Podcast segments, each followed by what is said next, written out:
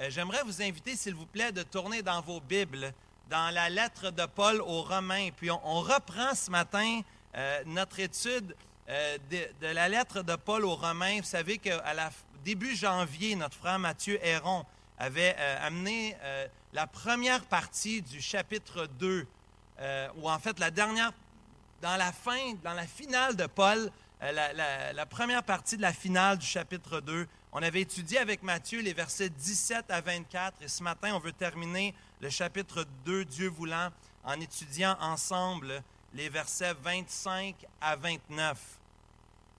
On va lire à partir du verset 17, si vous permettez. Euh, lisons euh, Romains chapitre 2, euh, versets 17 à 29. C'est toute une section qu'on a étudiée en deux messages. Voici ce que dit la bonne parole de Dieu.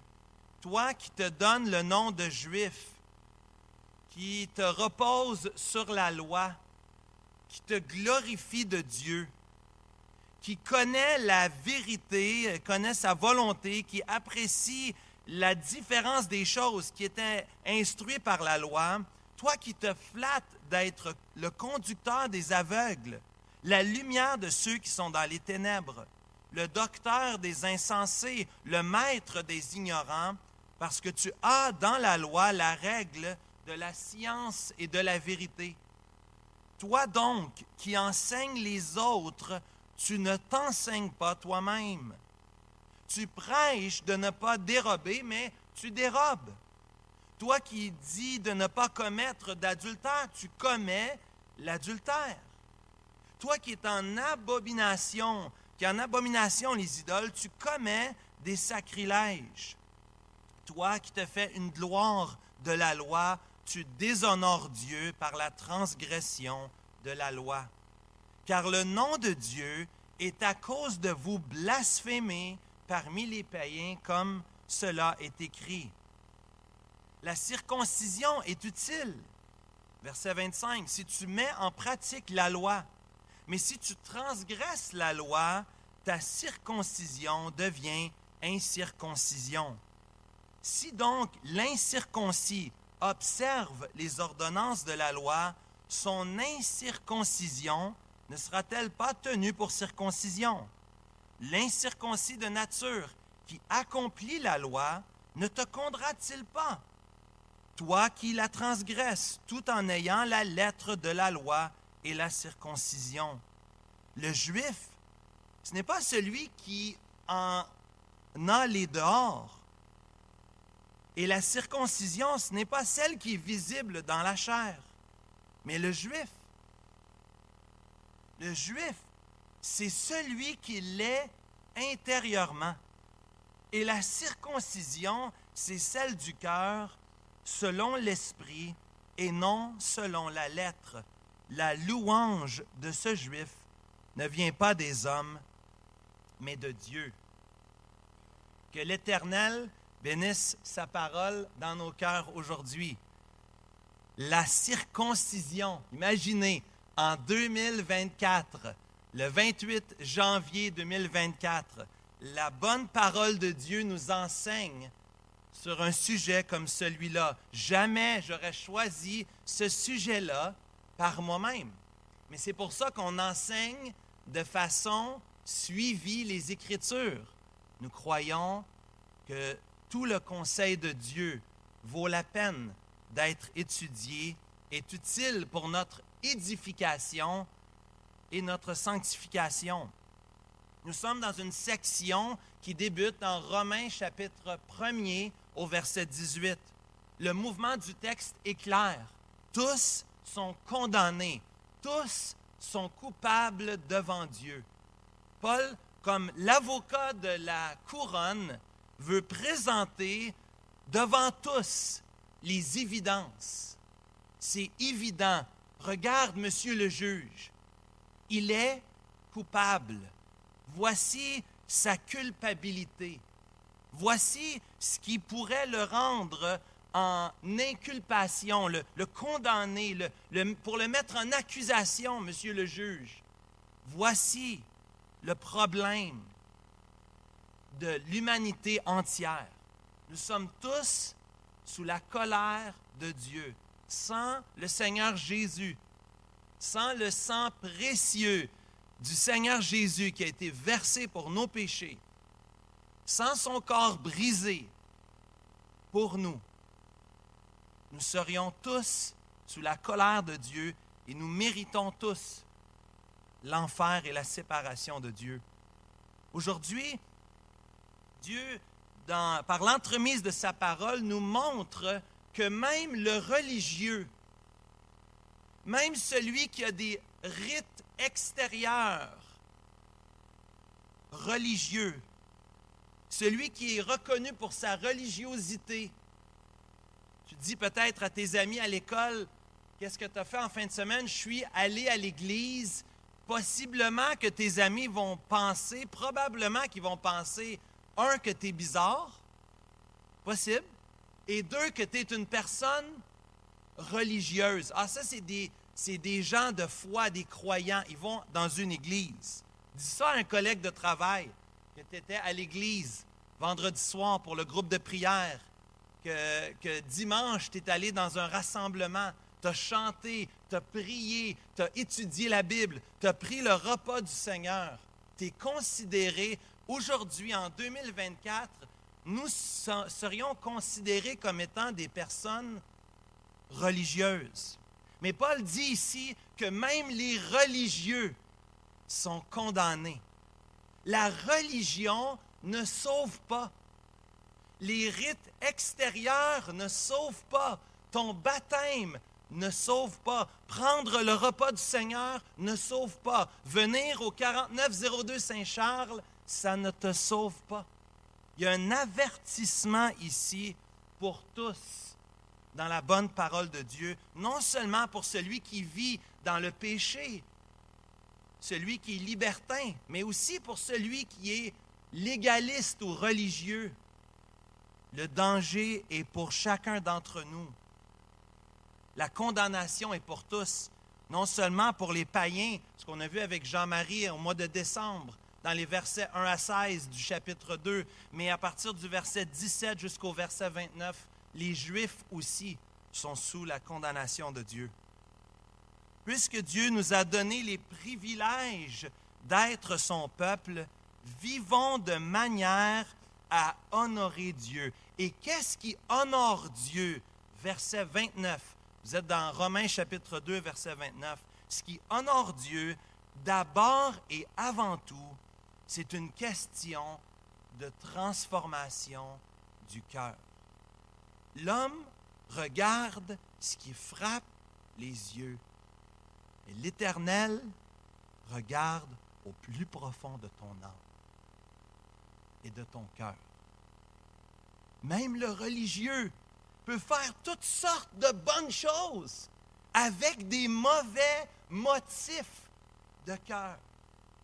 Peut se glorifier d'avoir la parole de Dieu, ce que Matthieu nous a présenté dans les versets 17 à 24. Les Juifs avaient la loi.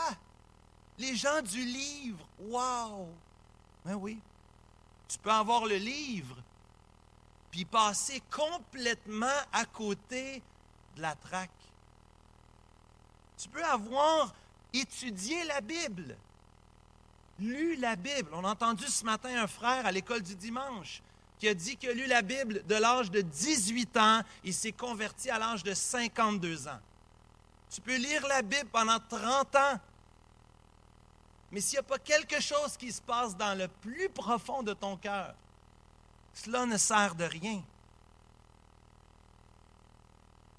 Nous sommes ici devant l'argumentaire de Paul et Paul veut anticiper ici. Paul anticipe les arguments des Juifs. Paul connaît les Juifs. Paul, ici, n'a pas de mépris pour les Juifs. Ne pensez pas ici que Paul veut euh, accuser sa propre nation. On le sait dans Romains chapitre 9. Paul est même prêt à être maudit lui-même pour le salut, la conversion de sa nation. Tellement il aime ses frères et ses sœurs, il voudrait lui-même, si cela était possible, être envoyé, séparé de Dieu pour toujours pour le salut de sa nation. Paul aime les Juifs et les Juifs lui-même. Et les personnes que nous aimons dans notre Bible, sont des Juifs pour la plupart. Le Seigneur Jésus, l'apôtre Paul, l'apôtre Pierre. Hein, le peuple juif est un peuple important pour nous, bien sûr. Mais le fait d'être juif ne sauve pas. Le fait d'avoir la parole ne sauve pas. Paul ici veut démontrer qu'il n'y a pas de sécurité. Écoute-moi, tu n'es pas sécure ce matin. Tu n'es pas en sécurité parce que tu viens dans un bâtiment. Tu n'es pas en sécurité parce que tu as été baptisé. J'ai été baptisé le 2 mai 1993. Je ne suis pas en sécurité parce que j'ai été baptisé. Je ne suis pas en sécurité parce que je prends le repas du Seigneur ce matin. Tu n'es pas en sécurité. Les Juifs n'étaient pas en sécurité. Ils pensaient être en sécurité, versets 17 et 18, parce qu'ils savaient des choses. Ils pensaient être en sécurité, versets 19 et 20, parce qu'ils enseignaient des choses. Et dans les versets 25 à 29, ils pensaient être en sécurité parce qu'ils étaient en sécurité dans leur cérémonie. Mais quel, bon y a-t-il de savoir un paquet de choses sur Dieu si on ne vit pas, si on n'est pas transformé par elle? Ça tombe dans l'oubliothèque. Vous avez ça chez vous, l'oubliothèque? Hein? Toutes sortes d'informations. J'ai encore mes livres d'université. Hein? Quand je ne sais pas pourquoi je garde ça, c'est bizarre. Hein? hein? On garde des vieux livres comme ça, ça fait juste prendre la place. J'ai réussi à en vendre une coupe, mais les autres que je n'ai pas pu vendre, je n'avais pas le cœur des, des jeter, pas le cœur des donner. Ça a coûté assez cher. Mes parents ont beaucoup investi dans mon éducation. Tous ces livres-là, hein? Des fois, je, tourne un page, je dis, oh boy, je suis rouillé. Ça fait longtemps hein, que je n'ai pas fait du calcul différentiel intégral. Mon ami, mécanique des fluides, ouf. On est comme ça. Pensez à chacun d'entre nous. On a été sur les bancs d'école pendant des années de temps. Est-ce qu'on se rappelle de tout ce qu'on a appris? si tu t'exerces pas, si tu ne l'utilises pas, vite, vite, ça va tomber dans l'oubli au tech. Le but du Seigneur, nous donner sa parole, ce n'est pas juste qu'on soit des gens qui sont savants ou connaissants. Dieu désire quelque chose de beaucoup plus important. Dieu veut transformer ton cœur pour que ça change ta vie, pour que ça soit mis en pratique dans notre vie de tous les jours. Y a-t-il une sécurité? Quelle sécurité? Quel bon y a-t-il d'enseigner des choses si on ne les fait pas nous-mêmes? C'était le problème des Juifs. Ils enseignaient des choses, mais il y avait de l'hypocrisie. Il faut que tu fasses ça. Mettaient plein de fardeaux sur les gens mais ils ne le faisaient pas eux-mêmes. On a des professeurs dans l'Église. On a des professeurs au secondaire, au cégep, l'université. Dire quelque chose et pas le faire. En tout cas, pour Dieu, ça ne marche pas. Ça ne fonctionne pas. Quel bon y a-t-il d'avoir des cérémonies extérieures? S'il n'y a pas dans notre cœur une volonté d'honorer, de plaire à Dieu. L'obéissance du cœur. Ce matin, on a lu dans le passage, euh, le Seigneur ici, euh, à plusieurs reprises, va opposer des idées. Regardez avec moi le verset 23, 25 et 27. Vous allez voir à trois reprises. Paul montre la transgression de la loi. Et dans les versets 25, 26 et 27, il va parler de la mettre en pratique, la mise en pratique, d'observer, d'accomplir la loi. Il y a vraiment une opposition ici. C'est blanc ou noir. Il n'y a pas d'autre option. C'est tu transgresses ou tu observes. Tu transgresses ou tu mets en pratique, tu transgresses ou tu accomplis. Il n'y a pas de demi-mesure. Pour le Seigneur, l'obéissance est importante. Il ne faut pas se confondre ce matin, ça peut être délicat. On peut se mélanger puis dire, ben, donc, si c'est le cœur, l'obéissance, ce n'est pas important. Faux. C'est faux, ça. Paul va, dans son argument, va, présenter non seulement la transformation du cœur, c'est de là que ça commence. Verset 29, ça commence là, ça part du cœur, la transformation, la circoncision du cœur, mais ça se manifeste par une obéissance extérieure. De l'intérieur va jaillir une obéissance extérieure. Ce qui est dangereux pour nous, c'est qu'on peut faire des choses à l'extérieur, et puisque nous, on ne voit pas le cœur, bien, on peut penser qu'une personne est née de nouveau parce qu'elle va faire des gestes ici et là. On peut penser qu'on est des chrétiens aujourd'hui, on est tous des chrétiens. On est tous venus entendre la parole de Dieu ce matin. Mais pas nécessairement. Parce que ça prendrait un rayon X sur le cœur pour savoir ce qu'il y a vraiment au plus profond de ton âme et de ton être. Paul dit aux Corinthiens qu'il faut s'examiner soi-même. Il faut même se poser la question si on est dans la foi. C'est une bonne question. C'est une bonne question. Qu'un ami m'a dit euh, T'as-tu pris la couverture pour tes assurances en cas de dégâts Voyons, pas besoin de ça, hein? Ben oui, je suis couvert. Peut-être c'est une bonne idée que j'aille voir. Hein? Au cas où. Peut-être le meilleur service qu'on pourrait te rendre aujourd'hui, c'est de te remettre en question. Que tu mon frère, ma soeur, mon cher ami qui m'entend aujourd'hui, que tu questionnes pour savoir si tu es vraiment dans la foi. C'est peut-être le meilleur service.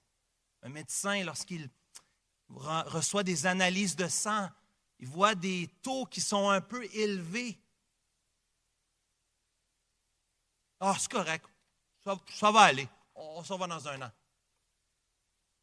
Peut-être qu'il dit Peut-être tu devrais aller investiguer. Peut-être qu'on devrait aller sonder quelque chose. Mon voisin a le cancer euh, de la prostate. Ils ont trouvé que ses taux de PSA étaient trop élevés. Ils ont fait des procédures.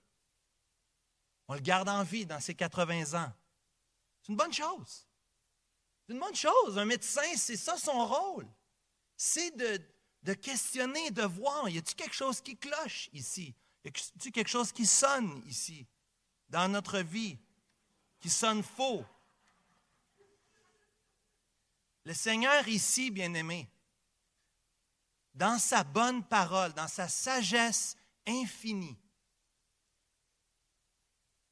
te donne l'occasion aujourd'hui de questionner si tu es vraiment dans la foi. Et on va voir d'abord ce matin les circoncis au verset 25 passage est quand même assez facile, c'est assez simple. Hein? Verset 25, les circoncis. Verset 26 et 27, les incirconcis. Et versets 28 et 29, la vraie circoncision, la circoncision du cœur. Peut-être que tu m'entends dire ce mot circoncision, tu te poses la question, c'est quoi la circoncision? Ça existe encore aujourd'hui, bien sûr. On coupe le, prépuce de l'organe masculine, souvent pour des raisons médicales, mais aussi pour des convictions religieuses. Des Juifs, bien sûr, mettent ça en pratique aujourd'hui. Il y a des chrétiens dans le monde qui pratiquent toujours la circoncision. Et il n'y a rien de mal de se faire circoncire, ce n'est pas un péché. Mais ici, la circoncision a un autre sens. Et je vous invite de tourner, s'il vous plaît, dans le premier livre de la Bible, dans Genèse au chapitre 17 ce matin j'avais le goût de faire un, tour. Il y a tellement de versets qui parlent de la circoncision, euh, mais on ne pourra pas prendre le temps. On veut prendre la table du Seigneur tantôt. Mais Genèse 17, c'est le point de départ. Il me semble qu'on est mieux de commencer, aller au point de départ. Si on parle de la circoncision, la circoncision, Genèse 17, verset 1er, lorsqu'Abraham Non, lorsqu'Abraham, parle toujours de la même personne, son nom a changé. Il y a un autre que son nom a changé, hein? Hein? Pierre s'efface, hein? Abraham ici, qui devient Abraham, avant qu'il soit Abraham. Lorsqu'Abraham fut âgé de 99 ans, l'Éternel apparut à Abraham et lui dit, Je suis le Dieu le puissant qu'on a chanté ce matin. Marche devant ma face, sois intègre. J'établirai mon alliance entre toi et entre moi et toi. Je te multiplierai à l'infini. Abraham tomba sur sa face et, lui, Dieu lui parla en disant, Voici mon alliance que je fais avec toi. Tu deviendras père d'une multitude de nations. On t'appellera plus Abraham, mais ton nom sera Abraham, car je te rends père d'une multitude de nations.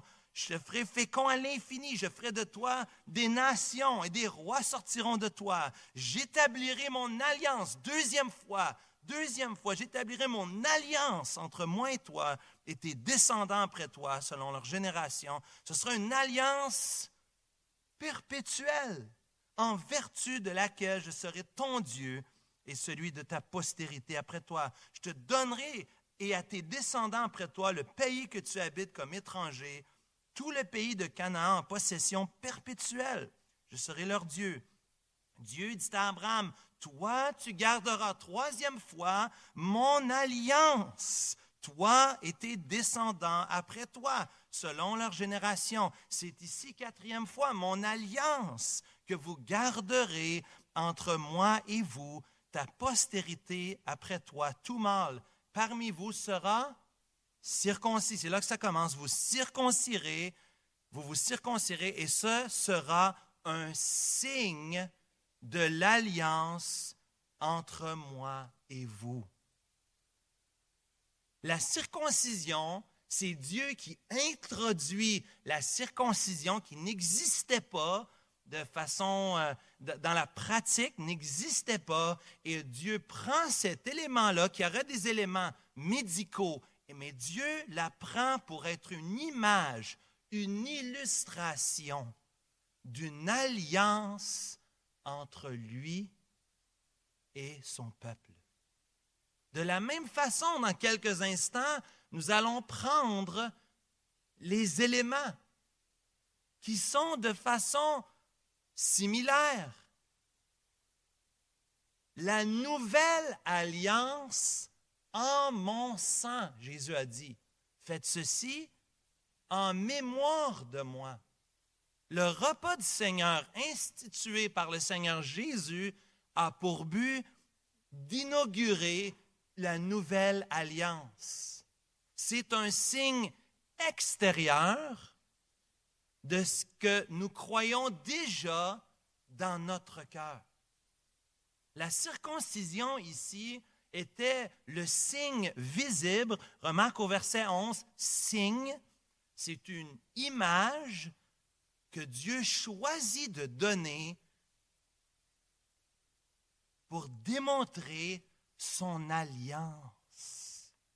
Le Dieu de l'alliance. Que veut dire une alliance? Qu'est-ce que ça veut dire le mot alliance? Un engagement entre deux personnes, ma femme et moi, l'autre côté de la rue, le 14 septembre 2002, on a échangé nos alliances.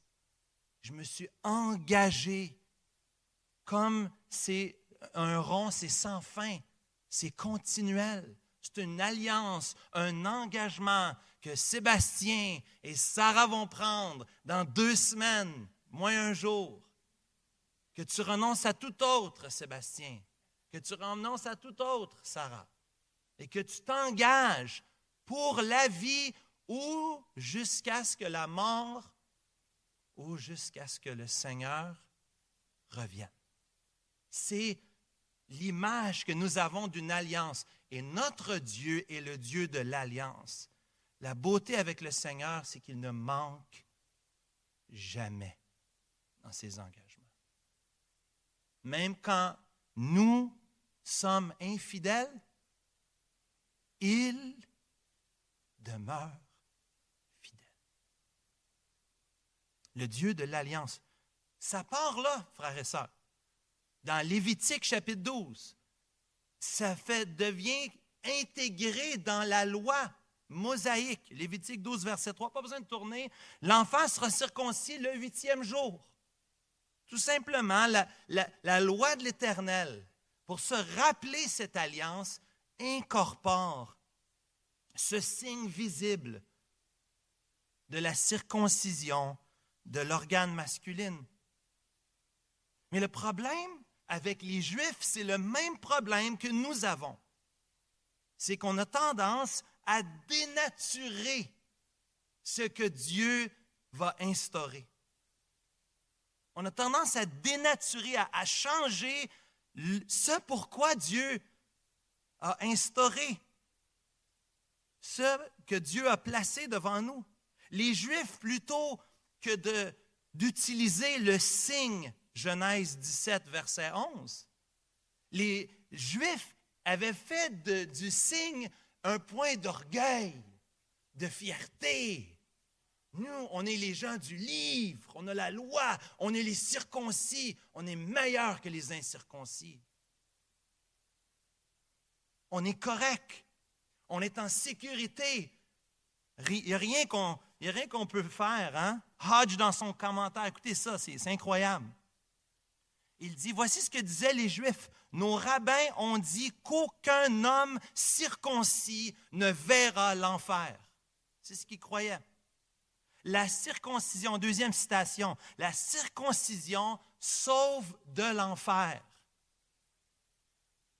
Troisième citation, je dis, je, cite, Dieu a juré à Abraham qu'aucun circoncis ne serait envoyé en enfer. Ce n'est pas du tout ce qu'on a lu dans Genèse 17, verset 11. C'est une alliance, c'est un signe visible d'une alliance intérieure entre Dieu et son serviteur Abraham et ceux de sa nation, bien sûr les Juifs. Le rituel de la circoncision n'a pas de vertu en soi, n'a pas de mérite en soi, ce n'est pas une œuvre qui peut nous sauver. Paul va dire aux Galates qu'en Jésus-Christ, ni la circoncision, ni l'incirconcision n'a de valeur. Mais la foi, la foi intérieure qui est agissante par la charité, par l'amour. un amour pour Dieu qui jaillit sur un amour pour notre prochain. La vraie circoncision n'est pas corporelle, charnelle, mais de cœur intérieur. Mais les Juifs avaient dénaturé ça. Les Juifs avaient passé à côté de la traque.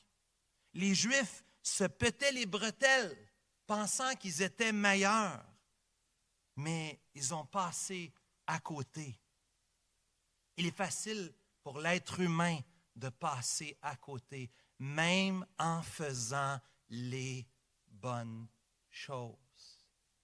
C'est pas assez lorsqu'on regarde nos enfants de dire Ah, ça va bien, il a des bonnes notes, il fait les bonnes choses.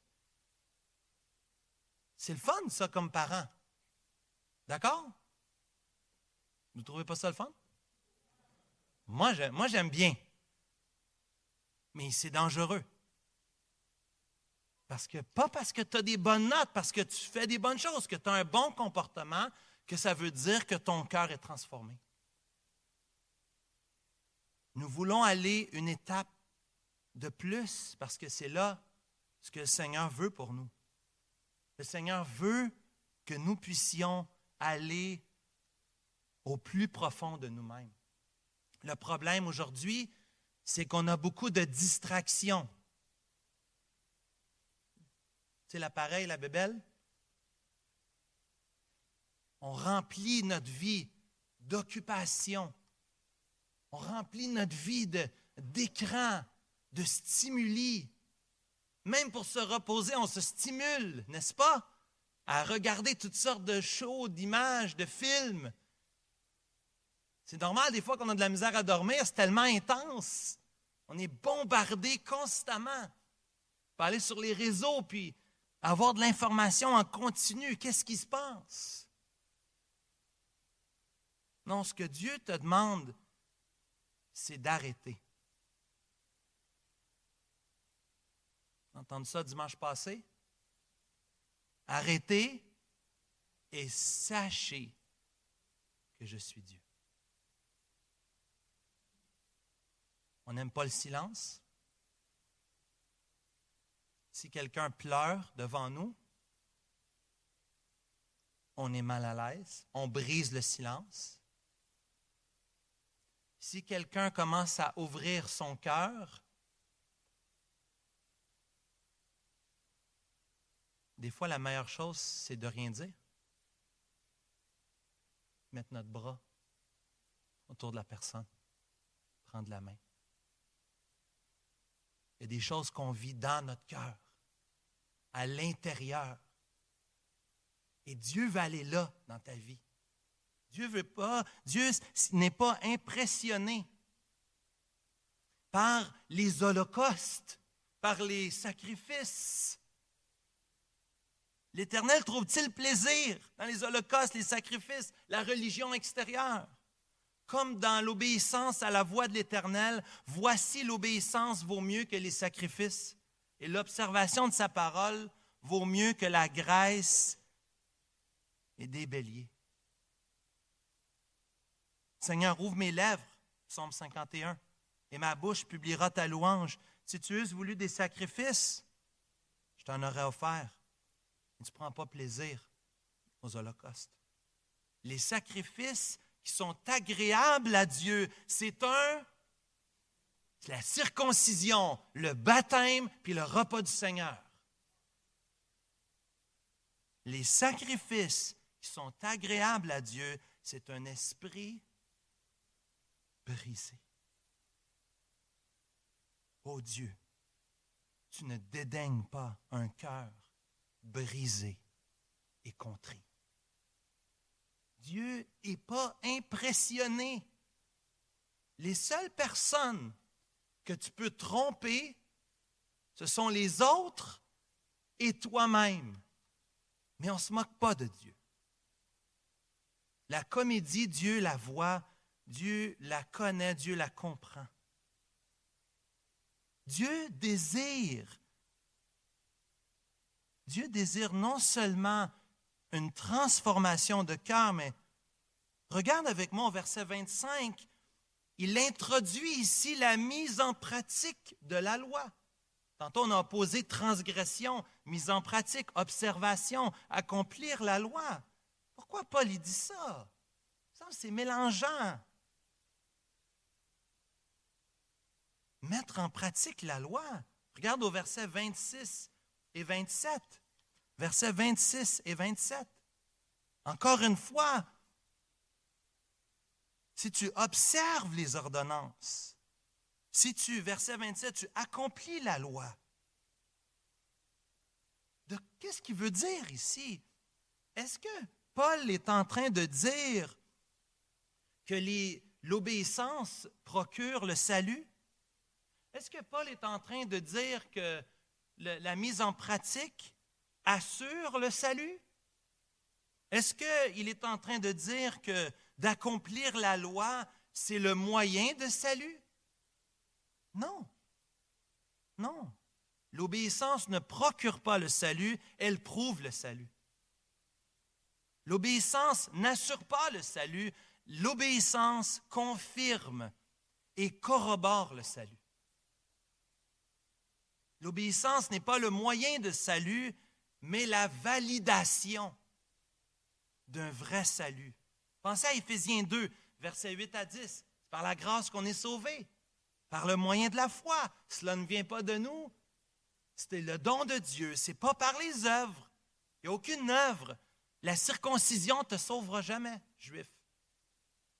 Le repas du Seigneur, le baptême ne te sauvera pas, frères et sœurs. Pas par les œuvres qu'on est sauvé. Mais nous sommes son ouvrage. Verset 10, Ephésiens 2, Ayant été créés en Jésus-Christ pour de bonnes œuvres, pour que nous les pratiquions. L'obéissance dans notre vie est la manifestation extérieure la transformation intérieure. Et c'est vrai que c'est délicat. Mais un arbre, Jésus a dit dans Luc chapitre 6 au verset 44, un arbre se reconnaît à son fruit. Et on regarde les fruits, puis après ça, il faut se poser des questions concernant la racine, les motivations, les raisons, les preuves du salut, l'obéissance. Dans ma Bible, à la fin, il y a une liste de neuf Il y en a plusieurs autres, mais il y a neuf évidences. L'amour pour Dieu est une évidence, un fruit d'une transformation intérieure. La repentance, l'humilité. Pas très populaire, l'humilité et la repentance, mais j'aime Dieu, mais tu te repens de tes péchés. Tu t'humilies devant lui, un esprit contrit, brisé, abattu. Une dévotion pour la gloire de Dieu, une vie de prière, un amour altruiste qui jaillit sur les autres, une séparation du monde, une croissance spirituelle, l'obéissance dans la vie de tous les jours, frères et sœurs. C'est important. Et cela valide, confirme, prouve le vrai salut dans notre cœur. Mais aucune œuvre ne peut nous sauver. Les œuvres ne sauvent jamais. Regardons les incirconcis au verset 26 et 27. Les incirconcis, ce sont les non-juifs, c'est ceux qui ne sont pas le peuple de l'alliance. Mais Paul ici parle aux Juifs et confronte les Juifs aux problèmes intérieurs. Les, les incirconcis, s'ils observent les ordonnances de la loi, l'incirconcision ne sera-t-il pas tenue pour circoncision? Autrement dit, if they walk the walk, if they talk the talk, si ils disent et font sans avoir le signe extérieur, sont-ils sauvés? Qu'en pensez-vous? Peut-être ce matin, tu ne prends pas le repas du Seigneur. Peut-être que tu n'es pas baptisé encore. Est-ce que le larron sur la croix avait été baptisé? Est-ce qu'il a pris le repas du Seigneur? Jésus a dit, aujourd'hui même. Aujourd'hui même. Il n'y a aucun rite extérieur qui peut nous sauver. cet homme, reconnu pour son péché, le larron, un meurtrier, un brigand, un voleur, justifié. Est-ce que c'est sa circoncision qui l'a justifié?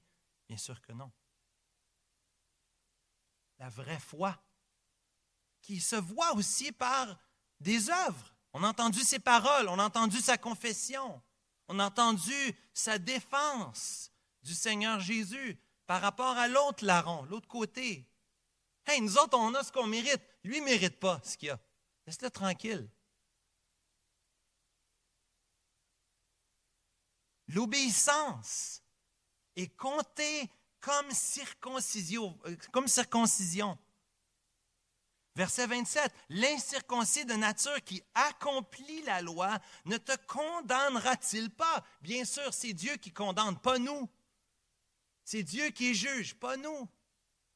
Mais nous, les païens, qui avons reçu par la foi le Seigneur Jésus comme Sauveur et Seigneur, nous qui aimons la parole de Dieu, qui voulons suivre et obéir à la parole de Dieu, nous sommes un élément de preuve une preuve à conviction. Parce que Dieu, dans l'éternité, va regarder les Juifs circoncis extérieurement, mais pas circoncis de cœur, qui n'auront pas cru en Jésus-Christ, qui ne se seront pas repentis de leurs péchés. Il dira, il pourra dire et voir, puis dire, celui-là ou celle-là. Pas juif, ils n'ont pas reçu la parole ni la circoncision. Mais Romains chapitre 11, ils ont été greffés à l'arbre. Ils ont pris de la place. Ils ont placé leur confiance en Jésus. Ils ont été nés de nouveau, transformés, renouvelés. Ils deviennent un élément de conviction, une preuve, une démonstration. Chers amis, il n'y a plus de barrière ici au verset 27. Il n'y a plus de juifs, il n'y a plus de grecs. De toute façon, la mission des Juifs, c'était d'amener la bonne nouvelle aux nations. Ils ont manqué. Et Dieu nous demande à nous maintenant, à l'Église, d'amener la parole jusqu'aux extrémités de la terre, afin que plusieurs se tournent vers Jésus, pas qu'ils soient circoncis, pas baptisés ou prennent le repas du Seigneur, mais qu'ils soient nés de nouveau par la foi intérieurement. Et dans les versets 28 et 29, les vrais circoncis. J'espère que tu es un vrai circoncis, cher ami, aujourd'hui. Un vrai circoncis. Pas extérieurement, mais intérieurement. Paul va faire une affirmation négative au verset 28, puis une affirmation positive au verset 29, juste pour que ça soit ultra clair. Ça ne peut pas être plus clair. Le dehors, la chair versus l'intérieur, le cœur. Deux choses en opposition. Deux différences. Celui qui est circoncis extérieur, celui qui est circoncis à l'intérieur. Celui qui est circoncis à l'intérieur, c'est celui qui a une transformation spirituelle. On parle d'une œuvre spirituelle. Nous étions morts dans nos offenses, dans nos transgressions. Un mort ne peut pas se donner la vie. Si tu es mort, si tu es couché par terre, si tu n'as plus de peau, tu ne peux pas te ressusciter toi-même. Tu as besoin d'une action extérieure. Il y a une transformation ici que seulement Dieu peut opérer. En même temps, en même temps, cher ami, tu dois te repentir de tes péchés. Tu dois placer ta confiance en Jésus-Christ. Tu dois placer ta foi. Même si c'est Dieu qui agit, qui transforme, oui, oui, c'est Dieu qui circoncit le cœur. En même temps, on est encouragé de nous-mêmes répondre à l'appel de Dieu. Deutéronome 10, verset 16. Je vous l'ai dit, c'est partout. Vous circoncirez donc votre cœur. Vous circoncirez donc votre cœur et vous ne rédirez plus votre cou. Deutéronome 30, verset 6. L'Éternel, ton Dieu, circoncira ton cœur et le cœur de ta postérité. Tu aimeras l'Éternel, ton Dieu, de tout ton cœur, de toute ton âme, de toute ta force, afin que tu vives. On voit dans l'Écriture les deux. Ne les mettons pas en opposition, elles sont complémentaires. Oui, Dieu prend un corps mort et lui donne la vie en même temps. nous avons la responsabilité de recevoir, d'accepter les soins. Nous avons la responsabilité de répondre à son appel. Il y a un désir, bien-aimé, de te repentir aujourd'hui, de recevoir la grâce de Dieu. Tu dois la désirer. Tu dois vouloir. Tu dois inviter Dieu de faire cette œuvre dans ton cœur. Non seulement celle de la conversion, mais aussi une œuvre continue dans ton cœur. On a chanté ce matin, Change mon cœur. Il y a une invitation ouverte de la part de Dieu de changer mon cœur. Les problèmes commencent là. Garde ton cœur. Proverbe 4, verset 23. Car de lui viennent les sources de la vie. Proverbe 4, verset 23. Nous devons garder notre cœur. Nous devons inviter le Seigneur. Change mon cœur. Fais cette œuvre spirituelle que je ne suis pas capable de faire. Il y a ici, dans la beauté, la sagesse de Dieu, une œuvre qui se fait à deux. Dieu, oui, change notre cœur, mais nous devons aussi inviter et répondre à, à son appel. Voici les jours viennent, dit l'Éternel, Jérémie 9, où je, châtirai tous les circoncis qui ne sont pas de cœur.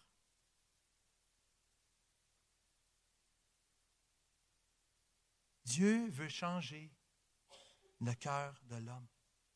c'est de là les problèmes dans notre vie. C'est de là vient le péché. Dieu regarde au cœur pas seulement tes apparences extérieures, et ce n'est pas ta descendance. Ce n'est pas parce que tu es un côte noir, parce que tu es de la quatrième ou de la cinquième génération, ou tu es un héron de la sixième, septième génération à la gloire de Dieu. Ce n'est pas parce que tes parents étaient des chrétiens, ça ne fait pas de toi un chrétien. La vraie religion, la vraie religion, elle est personnelle, elle est intérieure, elle est au sujet du cœur. Et la vraie religion implique une transformation de cœur, mais aussi une transformation extérieure, une démonstration d'obéissance.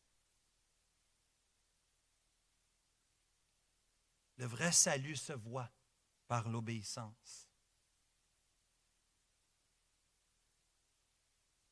À la fin du verset 29, après cette présentation de, la transformation intérieure du cœur selon l'esprit, à la fin du verset 29, Paul fait un jeu de mots ici dans l'original pour démontrer aux Juifs, leur montrer ce qui ne fonctionne pas.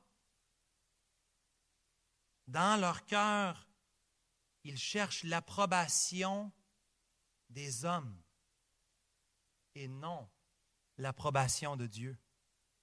La gloire des hommes et non la gloire de Dieu. Au verset 17, au verset 19, au verset 23, c'est la gloire des hommes.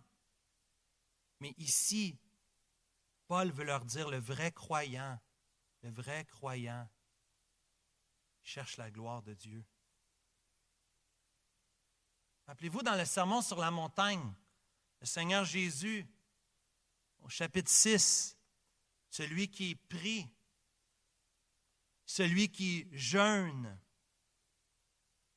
celui qui donne son aumône. Qu'est-ce que Jésus dit de lui? Ils ont leur récompense. Ils vont l'avoir ici. Nous, bien-aimés, nous pensons à une récompense bien plus grande. La gloire de Dieu et l'accueil pour l'éternité dans sa présence. Celui qui n'est pas croyant aujourd'hui, qui m'entend, en conclusion, besoin d'un nouveau cœur. Tu as besoin d'une opération à cœur ouvert. Jésus est le grand médecin. Il veut changer ton cœur de pierre et te donner un cœur de chair. Il veut te donner un nouveau cœur. Il veut inscrire la loi du Seigneur sur ton cœur. Il veut le faire. Il t'invite aujourd'hui. Si tu m'entends aujourd'hui et que tu n'as pas un nouveau cœur, ne quitte pas ce lieu sans recevoir ce nouveau cœur en Jésus-Christ. Pour toi ce matin, qui a un faux sentiment de sécurité, qui s'appuie sur ce que tu ne devrais pas t'appuyer, qui croit que c'est générationnel, qui vient à l'Église, qui est membre de l'Église, qui marche d'une certaine manière. Je marche à l'Église Emmanuel depuis tant d'années. J'entends ça des fois. Je ne suis pas membre, mais je marche à Emmanuel, moi. C'est mon Église. On est content que vous soyez avec nous. Mais il ne faut pas que tu aies un faux sentiment de sécurité. Ah, j'ai été, j'ai été, j'ai eu la dédicace. On m'a présenté au temple. I'm good. Je suis correct. J'ai eu la présentation au temple quand j'étais enfant, ma dédicace. J'ai été baptisé. C'est sûr que je suis sauvé, j'ai été baptisé. Je prends le repas du Seigneur. Il y en a qui croient même que le baptême, c'est ça qui nous lave de nos péchés.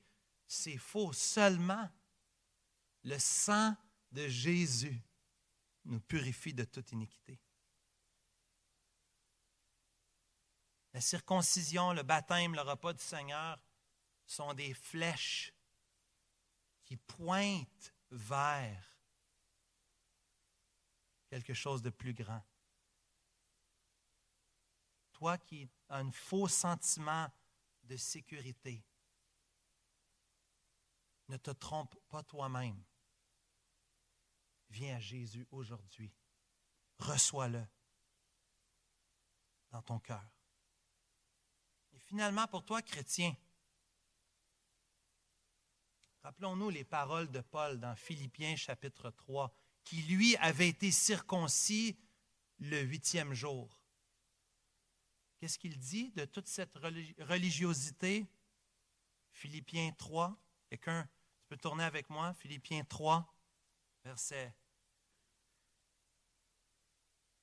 À partir du verset 7.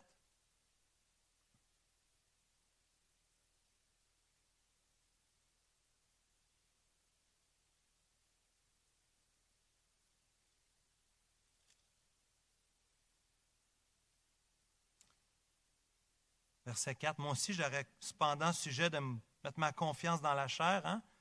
La première chose qu'il dit au verset 5, moi, circoncis le huitième jour de la trace d'Israël, je suis un juif, la tribu de Benjamin, hébreu né d'hébreu. Quant à la loi pharisien, écoute, top of the top, top of the line. Quant aux ailes persécuteurs de l'Église, irréprochables, l'égard de la justice de la loi. Mais ces choses étaient pour moi des gains. Je les ai regardées comme une perte à cause de Christ. Et même, je regarde toutes choses comme une perte à cause de l'excellence, de la connaissance de Jésus-Christ, mon Seigneur, pour laquelle j'ai renoncé à tout. je le regarde comme de la boue, des excréments, afin de gagner Christ et d'être trouvé en lui, non avec ma justice, celle qui vient de la loi, mais avec celle qui s'obtient par la foi en Christ, la justice qui vient de Dieu par la foi. Bien-aimés, frères et sœurs, Jésus est tout pour nous, plus que n'importe quoi d'autre. C'est Jésus. Seigneur, merci pour ta parole ce matin. Elle est une bénédiction pour nous. Elle est un avertissement pour nous. Merci d'être celui qui change de l'intérieur, nos cœurs, nos pensées. Nous voulons prendre la table du Seigneur ce matin avec reconnaissance. Nous voulons la prendre, Seigneur, en réalisant que c'est un signe extérieur de ce que tu as déjà fait dans notre cœur. Bénis ton Église, nous t'en prions en Jésus-Christ. Amen.